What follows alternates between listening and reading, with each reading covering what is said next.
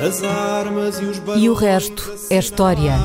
É apenas fumaça! Do incêndio que lavra ainda na zona do Chiado. Faz um filho, falo por rosto.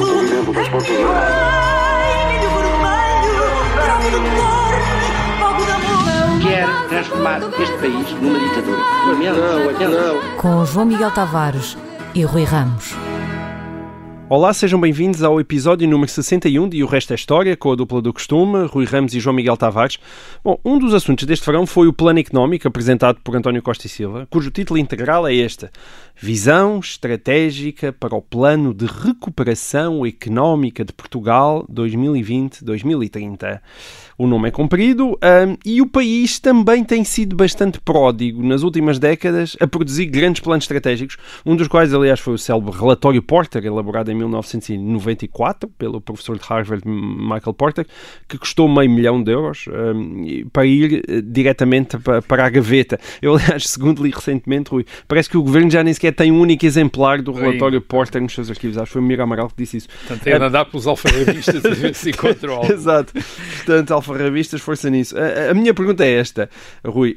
Quando é que começou esta moda dos grandes planos estratégicos para a salvação da pátria, que de X em X anos prometem que é desta, é desta, é que o país vai mudar para sempre? Quando é que isto começou? Ah, eu acho graça ao título do, do- do documento ah, subscrito pelo Costa e Silva, isto é a visão estratégica para o plano, por- porque acho que devemos distinguir entre as duas coisas, isto é, entre visões ou ideias e planos propriamente ditos, não é? Ele depois fez questão de dizer que aquilo não era o plano, mas era apenas a visão para o plano. E se nós distinguirmos entre visões e planos, então visões, isto é, ideias, estas houve desde muito cedo. Desde, acho que podemos recuar até onde quisermos. Por exemplo, imaginar que a lei das sesmarias do Dom Fernando, que obrigava os proprietários a cultivar terrenos incultos, já era uma visão estratégica, Certo. sem plano, mas era a ideia de que a riqueza no país eh, aumenta quando as autoridades obrigam as pessoas a trabalhar. Basicamente. Dizer, isto é, obrigam. Portanto, é como se os recursos estivessem ali e, as- e não, e o país não é mais rico porque as pessoas não os aproveitam. E, e, portanto, a função da autoridade é. é. obrigar as pessoas a explorar esse aguilhoá-las, etc. Bem. Uh, desde o século, vamos dizer, desde o século XVIII, talvez um bocadinho antes, mas desde o século XVIII, sobretudo desde o fim do século XVIII, há uma ideia mais moderna, uma abordagem mais moderna de riqueza, em que fazer crescer a riqueza já não é ameaçar os eh, proprietários de expropriação se não usa, se não cultivam lá o Bom, campo que tinham. Tem-se Enfim, falado nisso a propósito das florestas, portanto. É verdade, a Pode lei das acontecer. Marias, sim. Exato. Mas é uma ideia mais moderna que é eh, fazer crescer a riqueza diminuindo os obstáculos à atividade de produtores e distribuidores de bens. Portanto, diminuindo tudo aquilo que se torna mais difícil a atividade, que é, eh, por um lado, eh, eh, regulamento, regulamentação que limita as suas atividades, que diz que não podem fazer isto ou não podem fazer aquilo, ou impostos que tornam as atividades menos atraentes, que estimulam menos as atividades. Isso por um lado. Por outro lado, essa é outra dimensão destas ideias, é criar infraestruturas públicas que também facilitem a vida a quem quer eh, produzir e vender. Por exemplo, eh, estradas ou canais, no fim do século XVIII, a ideia de canais entre o, o Sado e o Tejo, etc. Como um bocado como na Inglaterra, não com a ideia de...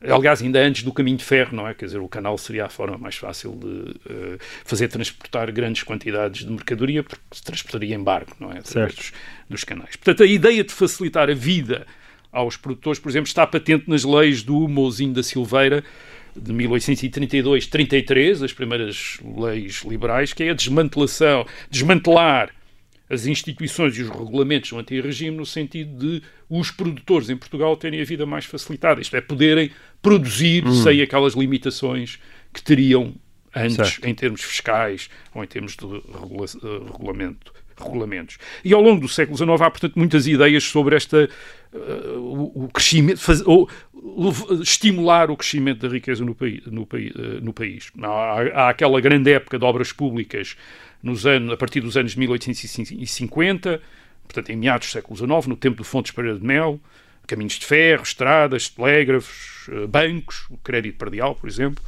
uh, escolas também. Isto é, a ideia de dotar o país de infraestruturas de, de transporte, de comunicação, de crédito e de uma mão de obra mais uh, com mais habilitações profissionais ou académicas, que, que isso faria crescer uh, a riqueza. E sempre com o papel, papel importante do Estado. Importante é? do Estado. o Estado nesta altura não evita fazer as obras diretamente, mas concessiona-as, quer dizer, hum. e, e, cria condições também para os concessionários obterem, por exemplo, crédito uh, isto, uh, para fazerem as, as, uh, as obras. E, ao mesmo tempo, há discussão sobre a ideia de diminuir, diminuir impostos ou, ou aligeirar o, o, o, a regulamentação. Portanto, digamos que este tem sido isto tem sido a ideia, a visão estratégica, digamos assim, básica dos últimos 200 anos em Portugal. Uh, uh, depois acrescida de uma ou outra, sobretudo no fim do século XIX, e esta outra é talvez aquela que nós não, temos, não conhecemos hoje, porque entretanto desapareceu, que é a ideia de proteger os produtores nacionais da concorrência externa. Isto é, e isso consegue-se com, ou com proibição de importações ou com impostos sobre as importações de maneiras a torná-las mais caras e, portanto, menos competitivas, menos competitivas. Isso, por exemplo, acontece no fim do século XIX com a chamada lei dos cereais, ou aliás as leis dos cereais, eh, que tornam, eh, que lançam impostos sobre o trigo importado de maneira a tornar o trigo alentejano competitivo. Certo. Uma vez que o trigo americano, isto é o trigo dos chegava Estados Unidos, chegava a Lisboa mais barato que o trigo de Évora ou de Beja. Dizer, hum. e, e, portanto, eh, era para torná-los... E depois, nos anos 30, esse, esse proteccionismo aumentou, porque toda, todos, a maior parte dos Estados se tornaram uh, proteccionistas, mas, repito, desde a Segunda Guerra Mundial e, sobretudo, desde 1950, 60, a tendência é para o desarmamento alfandegário e para uma ideia, que é uma ideia que, que fica também, que é de que o país só pode crescer, a economia portuguesa só pode crescer integrando-se nos mercados internacionais. Certo. Portanto, uma ideia completamente diferente desta hum. ideia ainda, ainda aliás, dos primeiros planos. Porque agora vamos falar então dos é planos. isso, não é? Porque até vamos falar dos planos. O, agora o que é que verdadeiramente distingue as ideias dos planos, é, não é? É a partir de 1945, a partir da Segunda Guerra Mundial, que se introduz esta ideia da, da planificação, da, do plano, aí já não é uma, é um programa, portanto, o plano já não é uma ideia, não é apenas uma visão. O hum. plano é um programa de medidas para executar num determinado tempo e para atingir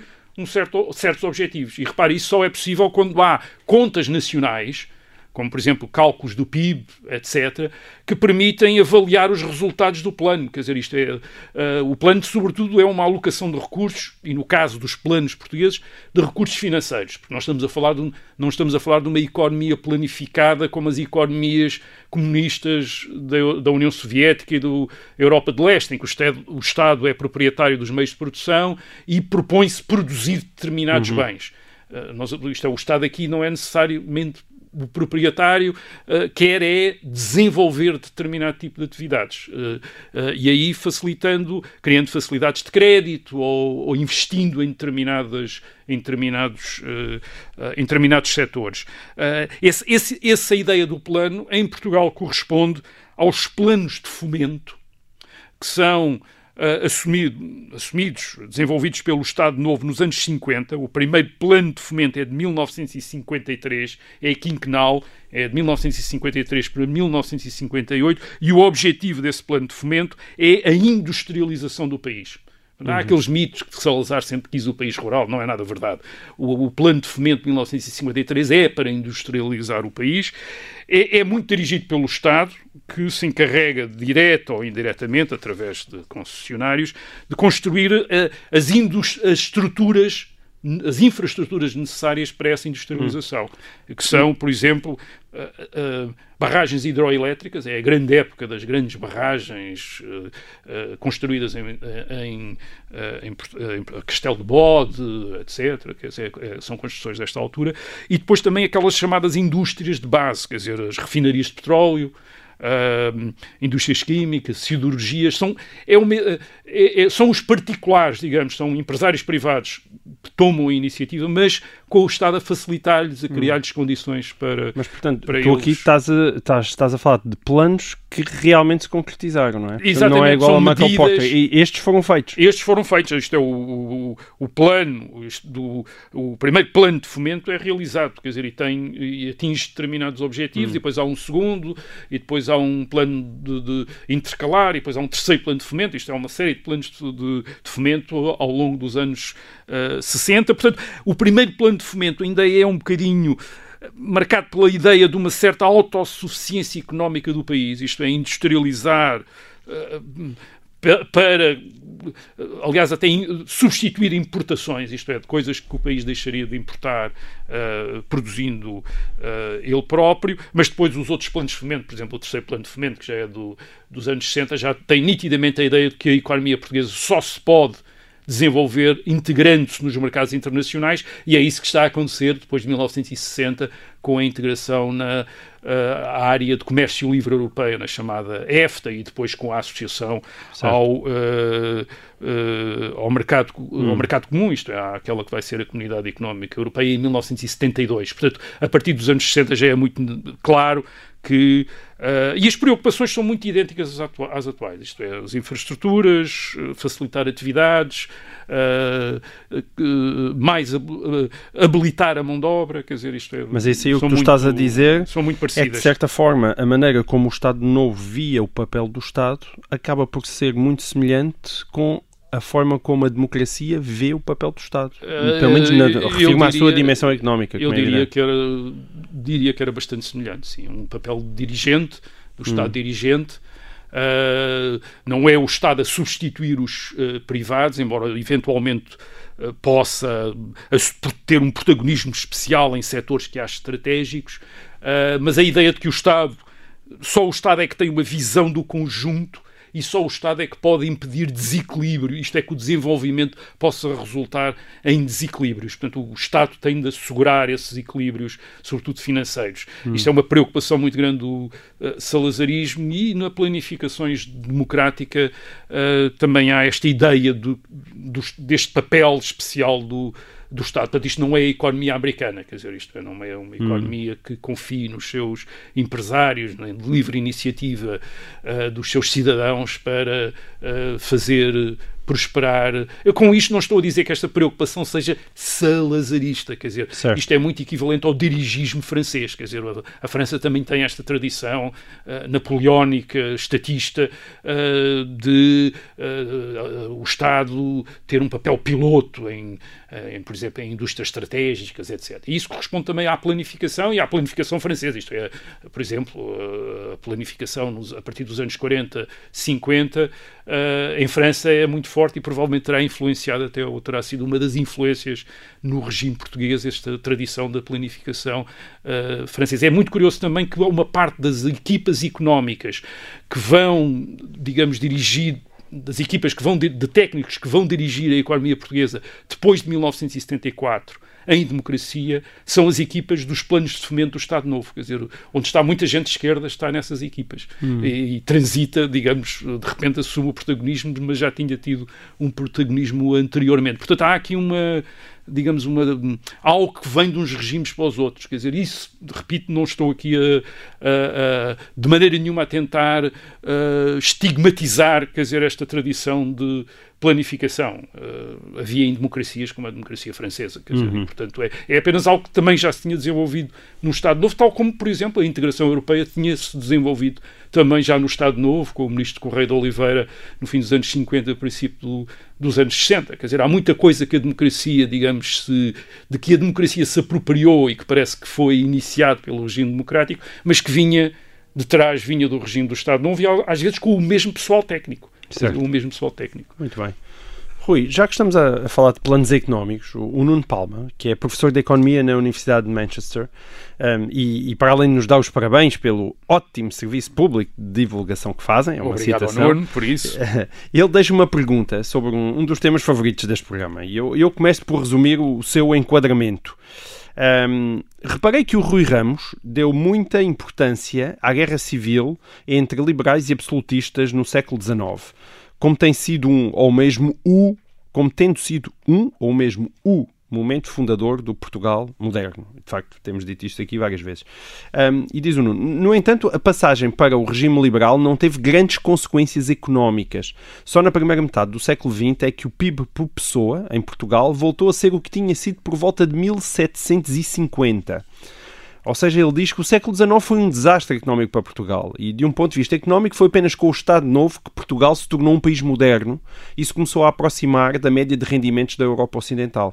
Um processo de convergência que depois continuou durante a democracia, tendo, no entanto, cessado nos últimos 20 anos. Ou seja, diz o Nuno, as consequências legais e políticas do regime liberal podem parecer radicais relativamente ao chamado antigo regime como existia na segunda metade do século XVIII, no entanto, todas estas mudanças não geraram crescimento sustentado. E a pergunta do Nuno Palma é porquê é que assim foi? E se isso não reduz a importância histórica do liberalismo relativamente ao que se veio passar no século XX? Uh, Parece-me uma ótima pergunta. É uma ótima Palma, pergunta. Não, não tenho a pretensão de, de, de, de, de resolver o problema que ele levanta. É um ótimo uh, problema. Eu acho que temos de distinguir aqui entre duas coisas. Quer dizer, por um lado, uh, uh, estamos a falar de duas coisas aqui. Por um lado, a Revolução Liberal dos anos 1820 e 1830 em Portugal. Portanto, na primeira metade do século XIX.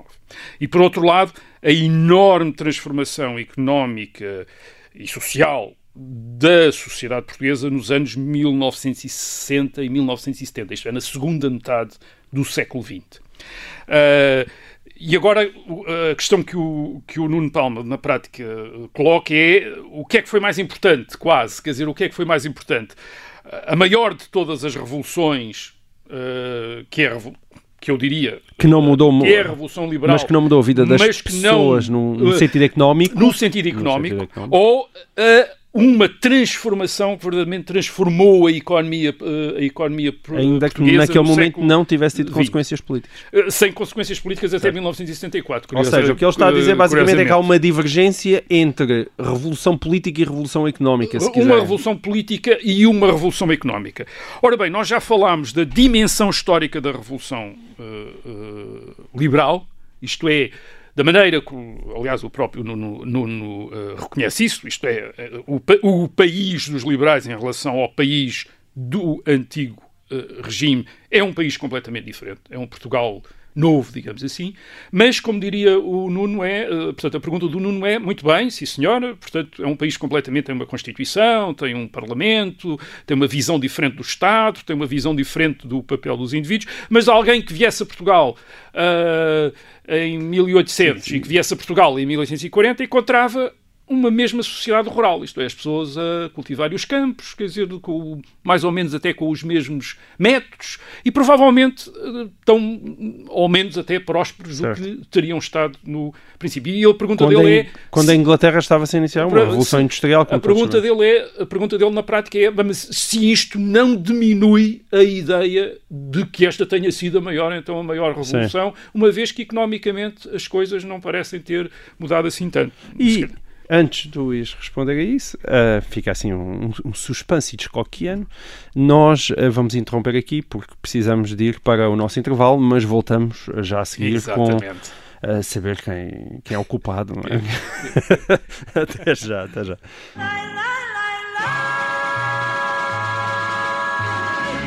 Olá, sejam bem-vindos à segunda parte deste episódio 61 de O Resto é História com uh, a pergunta do Nuno Palma para o Rui Ramos e que, de certa forma, nós podemos também resumir assim nesta. Porquê é que essa grande revolução liberal não transformou Portugal num país industrial no século XIX? Exatamente. Essa é a pergunta que pode ser feita, porque era obviamente que uh, teria sido isso que, que teria transformado a sociedade portuguesa, como veio a transformar na segunda metade do século XX, a, partir de 1950, 60, 70, isto é, quando a sociedade rural se esvaziou a favor das cidades, eh, quando as pessoas que trabalhavam no campo certo. passaram a ocupar-se na indústria, Sim. etc. E o setor é que isso não dominou tudo. Ora bem, eu acho, eu acho que aí uh, temos de perceber o que é que os liberais julgaram que iam fazer em 1820, 1830.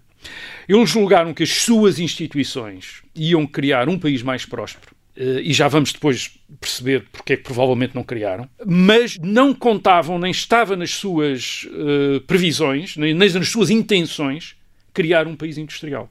Até porque não era claro que a industrialização estivesse associada à riqueza. Por exemplo, os liberais que vieram da Inglaterra, onde tinham estado isolados, e que conheceram as áreas industriais da Inglaterra, tinham associado as áreas industriais da Inglaterra ainda à miséria. E, portanto, industrialismo isto é, a nova indústria, ainda estava associada a uma espécie de uma exploração, exploração excessiva de mão de obra. Uhum. Isto é uma visão do Engels e do Marx certo. nos anos 1840, 1850, que foi do, essa visão que a eles visão deixaram. dickensiana. É, é, eles esperavam mais indústria, obviamente, mas não um país industrial. Isto é, um país em que a indústria fosse o setor do que ocupasse mais mão de obra.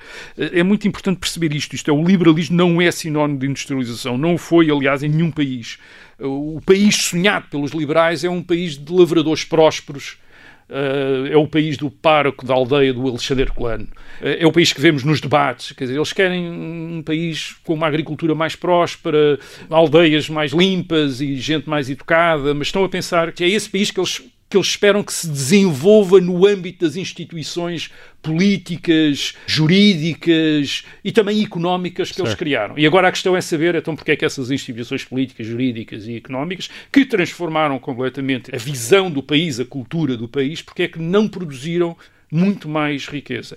Eu tenho um bocadinho de talvez divergência com o Nuno Palma em relação à visão negativa que ele tem do século 19 em, termos, em Portugal em termos económicos. Eu penso que Portugal não acompanhou o crescimento das outras economias europeias na segunda, uh, ao longo do século XIX e sobretudo na segunda metade do século XIX, mas também cresceu, isto é, não, não era mais pobre no fim do século XIX do que era no princípio uh, do século XIX. Mas, mas sim, mas não se tornou um país muito, muito, mais, uh, muito mais rico. E eu acho que porque os liberais dificultaram o seu próprio projeto de aumentar a riqueza e dificultaram-no por uma grande via. E foi, a, acho eu, a dos desequilíbrios financeiros do Estado que eles criaram. Isto é, as grandes dívidas públicas, um Estado que gastava mais do que uh, conseguia recolher em, em, impostos. impostos. O que é que isso fez? Fez que fosse necessário manter cargas fiscais, por vezes em setores em que não estimulava a atividade levou também a uma diminuição do crédito disponível para as atividades, uma vez que o Estado absorvia muitos dos recursos na dívida, na dívida pública, portanto, o crédito, as taxas de juros eram mais altas uhum. e, e os, os, produtores em Portugal, digamos, os empresários em Portugal, tinham menos condições para desenvolver atividades baseados no crédito do que noutros uh, países. Levou também o Estado, apesar de ser liberal, a recorrer a limitações regulatórias, como foi, por exemplo, os monopólios monopólio do tabaco. Isto é, só o Estado é que pode produzir tabaco para ser fumado e depois o Estado concessiona esse monopólio a empresários privados que lhe pagam a concessão e a razão, de, a razão disto não é uma razão ideológica, isto é, não é porque o Estado achasse que o tabaco devia ser... Uh, Provocava o cancro. Uh, nada disso. É, é uma razão fiscal. Isto é, o Estado precisa de dinheiro hum. e precisa de receber imediatamente aquele dinheiro e, portanto, é um grupo de empresários, geralmente associados uh, a empresas financeiras, que adiantam ao Estado uma grande quantia para ficarem depois a explorar uhum. o uh, monopólio do tabaco. Por exemplo, os, estes monopólios que são antiliberais, quer dizer, são, aliás, os, os, liberais tinham começado por abolir este monopólio e depois restabelecem por necessidades fiscais, e depois também o, a questão que falei há pouco da, do protecionismo alfandegário, que também por razões fiscais, isto é, porque os, uh, o, o, Estado tem muito mais facilidade em cobrar impostos indiretos do que impostos diretos e, portanto, os impostos alfandegários, isto é, os impostos sobre os produtos importados, são dos impostos mais fáceis de cobrar hum. e isso cria proteção para determinados setores da economia, por exemplo, para determinadas indústrias, a indústria têxtil, o que enviesa esses setores. Isto é, são setores que não são competitivos internacionalmente, mas certo. não precisam mas de ser competitivos é? porque estão pois. protegidos. E, portanto, são muito pouco produtivos e confiam na proteção do certo. Estado. Portanto, e, portanto, Portugal tem uma economia não competitiva. E não estimulam a inovação. E não estimulam a inovação, etc, etc, etc. Portanto, é, é, isto é, acho que os liberais, através dos seus problemas financeiros, criaram um mundo que era muito menos, digamos, propício a ao empreendimento privado, quer dizer, ao, ao é. empreendimento, uh, ao empreendimento de, de, dos cidadãos que querem desenvolver Sim. atividades, do que existia na Inglaterra ou essa, entre Essa outro, parece ser a maldição que nos acompanha há séculos, não é? País. E depois também é verdade que Portugal não dispunha no século XIX de certos recursos que, por um lado, facilitavam, por exemplo, a industrialização, como é o caso de, de, do, de carvão, quer dizer, que era o principal combustível usado uhum. pelas máquinas a vapor, ou então de um outro tipo de produtos que eram aqueles que tinham mais procura nos mercados mundiais que se desenvolveram no, no, em meados do século XIX. Uh, Portugal, por exemplo, produzia com alguma vantagem vinho e depois, mais tarde, conservas de peixe, mas o consumo, a procura internacional destes produtos não era tão grande como aquela que, por exemplo, tinham os laticínios, a carne e os cereais, e isso eram produtos em que Portugal não era uh, competitivo. Também havia, portanto, esse, esse desfazamento uhum. em relação aos mercados. Mas, mas o facto de Portugal ter, no século XIX, desenvolvido uma economia à margem, portanto, um bocadinho à margem dos grandes mercados internacionais, ao contrário do que vai acontecer na segunda metade do século XX, eh, quando, eh, depois da Segunda Guerra Mundial, com o Estado Novo, com condições de estabilidade financeira, condições de integração nos mercados internacionais e apoio ao uh, investimento, aí sim há condições para o arranque da industrialização do país. Isto é, começamos a ter uma indústria de exportação, isto é, uma indústria que não está pura e simplesmente a vender para o mercado interno, mas está a vender para o mercado externo, como toda a indústria têxtil que se desenvolve no norte do país depois da adesão de Portugal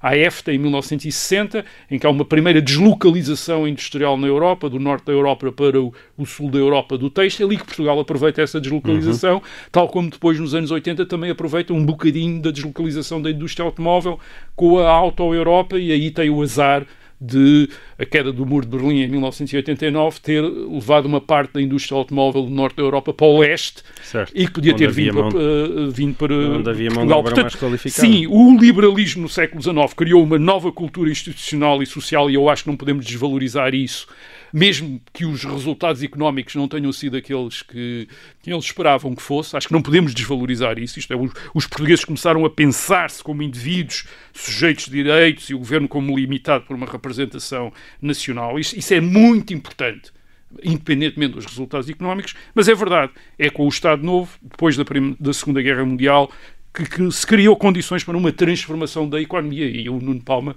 tem, de facto, razão. Muito bem. Uh, Rui, uh, nós basicamente temos uma promessa para cumprir, não é? Uh, e acho que vale a pena contar rapidamente a história desta promessa. no passado mês de julho, um rádio amador finlandês contactou o Observador para confirmar que a rádio que o seu grupo de rádio amadores tinha conseguido captar na Finlândia, em 98.4 FM, eu repito isto, é na Finlândia, a mais de 4 mil quilómetros dos emissores de Lisboa. Esse é, era mesmo a Rádio Observador. E de facto era a Rádio Observador, tinha sido captada na Finlândia. E adivinhem qual era o programa que estava a dar na altura em que fomos captados? pois bem, era, era aqui o nosso e o resto da história. Um, e, e, nós adorámos essa coincidência e prometemos na altura ao Jim Solassi, era esse o, o nome do rádio amador que nos contactou, não, não garanto o rigor da minha pronúncia finlandesa, um, mas nós prometemos que iríamos dedicar uma pergunta à Finlândia, não é? Para comemorar este bonito evento num dos próximos e o resto da história. E em bom rigor, esta é mesmo uma promessa muito fácil de cumprir, porque temos andado aqui a falar bastante da Segunda Guerra Mundial por causa das datas redondas de 1940 e 1945, e, e a verdade é que a Finlândia desempenhou um papel bem mais relevante na Segunda Guerra Mundial do que muitas vezes se pensa. Desde logo porque a resistência heroica entre 1939 eh, e 1940 a invasão soviética, na qual o Marshal Mannerheim desempenhou um papel fundamental. Ele, aliás, viria mais tarde a ser presidente da Finlândia, ali entre 44 e 46. Um, essa resistência deu à Alemanha nazi a ideia de uma grande fraqueza do exército soviético, que em parte uh, justificou a Operação Barbarossa, ou seja, a invasão da URSS pela Alemanha em junho de 1941 e que levaria eh, logo depois também é uma segunda guerra entre finlandeses e russos.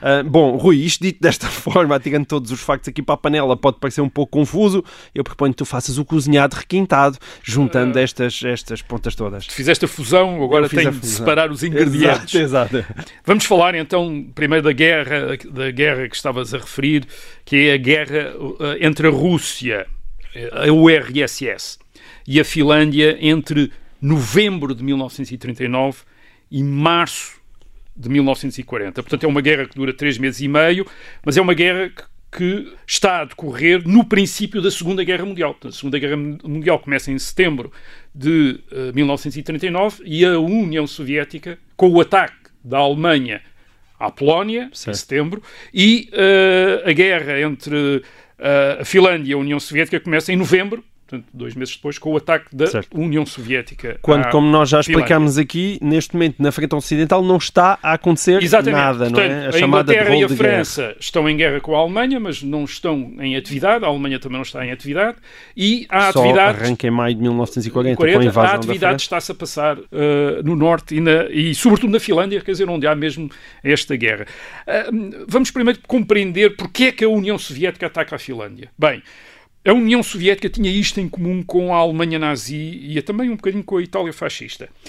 Eram potências, a União Soviética e a Alemanha nazi, que não reconheciam, não aceitavam as fronteiras dos tratados de paz do fim da Primeira Guerra Mundial. A Alemanha nazi queria recuperar as fronteiras do Império Alemão em 1918 e a União Soviética queria recuperar as fronteiras do Império Russo em 1918. Portanto, estas fronteiras tinham sido alteradas pelos tratados uhum. de paz, tinham, em alguns casos, muitos dos territórios, territórios do Império Alemão e do Império Russo tinham sido cedidos a outros Estados, noutro caso, esses territórios tinham se tornado Estados independentes. Uh, e a União Soviética entendeu o começo de, de, da guerra de Hitler ao Ocidente, em setembro de 1939, como uma oportunidade para rever as fronteiras no leste. E não só se juntou à Alemanha nazi para atacar a Polónia em, em setembro de uh, eh, 1939, isto é, eles uh, umas semanas depois atacam também a Polónia, anexam uma parte uh, da Polónia, mas como entre 1939 e 1941 a União Soviética dedica-se a atacar uma quantidade de Estados no leste da Europa, por exemplo. Portanto, além da Polónia, ocupou os países bálticos, que, estavam, que tinham tornado independentes, que eram parte do Império Russo tinham-se tornado independentes e a União Soviética invadiu-os e, e ocupou-os e tornou-os parte da União Soviética.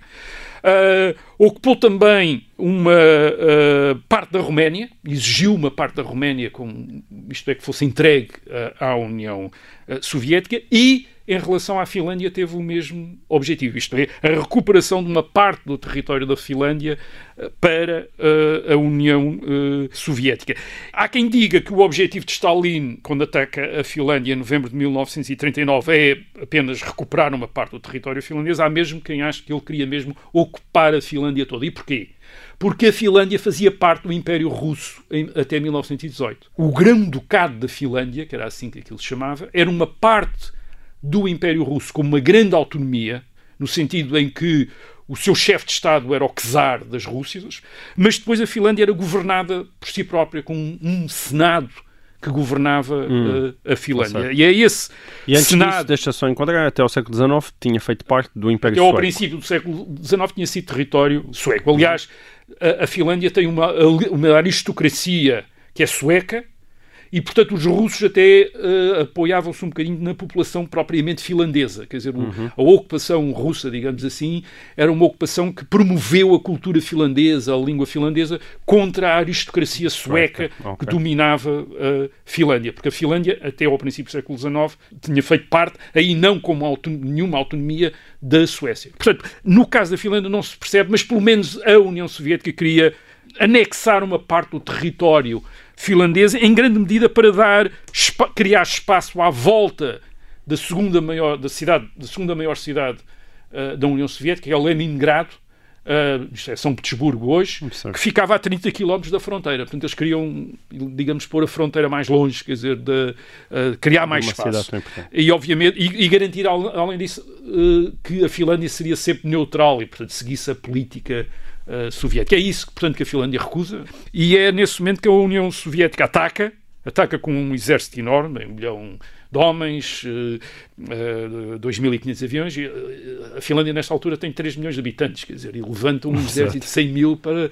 Agora, esta guerra é uma guerra que, que uh, é travada no deserto, quer dizer, isto é, nos desertos da Finlândia, nos desertos gelados da Finlândia, num dos invernos mais rigorosos de sempre. Portanto, isto é uma, é uma guerra que é combatida a cerca de 30, a menos de 30 graus negativos. e curiosamente o exército russo está muito menos preparado que o exército finlandês. É um exército muito mais pequenino, mas de soldados com esquis e equipamentos brancos, etc. E, portanto, o exército finlandês consegue, eh, comandado pelo general Mannerheim, que era um antigo general do exército russo, de origem alemã, mas que fala sueco, ele não fala finlandês. Quer dizer, portanto, isto dá a ideia Da misturada. misturada que temos aqui. Portanto, Mannerheim é uma família alemã que tinha ido para a Suécia, portanto, tinha servido a Suécia. No princípio do século XIX tinha-se juntado aos russos, a família tinha-se juntado aos russos, tinha passado a servir os russos e, portanto, em 1918 o general Mannerheim é um, é um general do exército russo, mas que fica depois na Finlândia e, que e é ele que comanda depois o exército eh, finlandês em 1940. E a verdade é que eles humilham completamente o exército soviético. Isto é, infligem uma enorme quantidade de baixas. Quer dizer, nós hoje não se, não, não se sabe bem, porque os stalinistas escondiam os números, mas talvez mais de 100 mil mortos. Quer dizer, infligem mais de 100 mil mortos ao exército soviético. Eles têm 20 mil mortos, quer dizer, o exército soviético tem 100 mil. Quer dizer, conseguem destruir uma quantidade enorme de material. Quer dizer, eles só têm, eh, eles têm 100 aviões contra os 2.500 aviões eh, soviéticos. Eh, uma grande parte dos aviões finlandeses são abatidos, cerca de 60, mas eles conseguem abater quase 300 aviões eh, soviéticos. Portanto, eh, e esta guerra tem uma importância por duas razões. É que, e essa talvez é a mais importante de todas, é porque quase levou a França e a Inglaterra, que já estão em guerra com a Alemanha desde 1939, a declarar também guerra à União Soviética, de apoio à Finlândia. Quer dizer, isto é, eles, apoia, eles apoiaram a, a- a Polónia contra a Alemanha e a Finlândia também tem o direito de ser apoiada contra a União Soviética. E há um plano mesmo, em fevereiro de 1940, para um exército eh, francês e britânico passar para a Finlândia para apoiar a Finlândia contra a União Soviética. Portanto, teria sido uma Segunda Guerra Mundial completamente diferente se de repente a França e a Inglaterra estivessem em guerra contra a Alemanha nazi e contra a Rússia comunista e as duas potências totalitárias estivessem juntas contra as democracias ocidentais.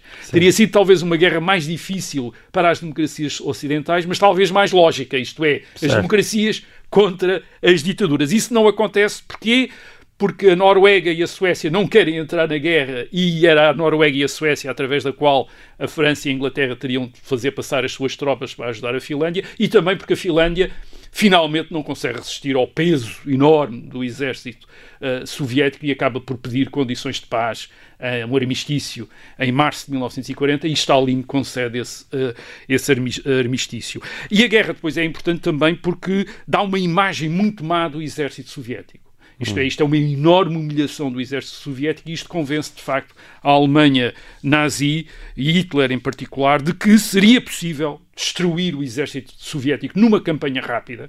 E reparem, a Alemanha nazi só entra em guerras voluntariamente quando pensa que pode ganhar em poucas semanas ou em poucos meses. Porque já falámos disso aqui. A Alemanha não tem meios para guerras prolongadas. E aquilo que em 1940 a Alemanha se convence com a imagem que tem da guerra entre a União Soviética e a Finlândia é que em poucos meses pode destruir o exército. Isto é, se os finlandeses conseguiram infligir aquelas baixas, o exército alemão pode destruir em poucos meses o exército uh, soviético, uh, junto até das fronteiras. E em 1941, em junho de 1941, o objetivo da Alemanha é uma guerra de dois ou três meses em que vai destruir o exército soviético. Curiosamente, só para acabar, tinha havido uma outra guerra também neste ano, 1900 no ano de 1939, uma guerra completamente diferente, que é a guerra entre eh, a União Soviética e o Japão, na Mongólia, e aí os japoneses tinham sido derrotados eh, pelo exército soviético, por uma outra equipa do exército soviético, de generais, que são os generais que vêm a comandar o exército soviético durante a Segunda Guerra Mundial, por exemplo, Zhukov, e o Japão tinha ficado com uma ideia completamente diferente das forças militares soviéticas e por isso evita, em 1941, Certo. entrar em guerra com a União Soviética. Ahm, o- a Finlândia é derrotada em 1940 e depois em 1941, quando a Alemanha nazi ataca a União Soviética, junta-se à Alemanha para recuperar aquilo que tinha perdido. Ah, e em 1944, quando as coisas começam a correr mal para a Alemanha, propõe armistício, um armistício à União Soviética. E, curiosamente, uh, uh, Stalin aceita fazer uma concessão, isto é o armistício à Finlândia, em grande medida porque estão, têm os dedos queimados em guerras com a Finlândia. Isto, é, não quer uma guerra com a Finlândia e, portanto, em 1944 acaba a guerra com a Finlândia para o, uh, porque uh, a União Soviética não quer ter uma guerra com a Finlândia ao mesmo tempo que ainda não derrotou a Alemanha. Portanto, quer concentrar-se uh, com a Alemanha. Portanto, a Finlândia escapa-se, enfim... A uma invasão. A uma invasão Tem soviética. que ceder parte do seu território. Mas cede uma parte do território e torna-se um país neutral. Quer dizer, como, como a União Soviética queria. Isto é um país que, que entre os Estados Unidos e a União Soviética não está de lado nenhum. Muito bem, e assim termina este e o resto da história. Até para a semana.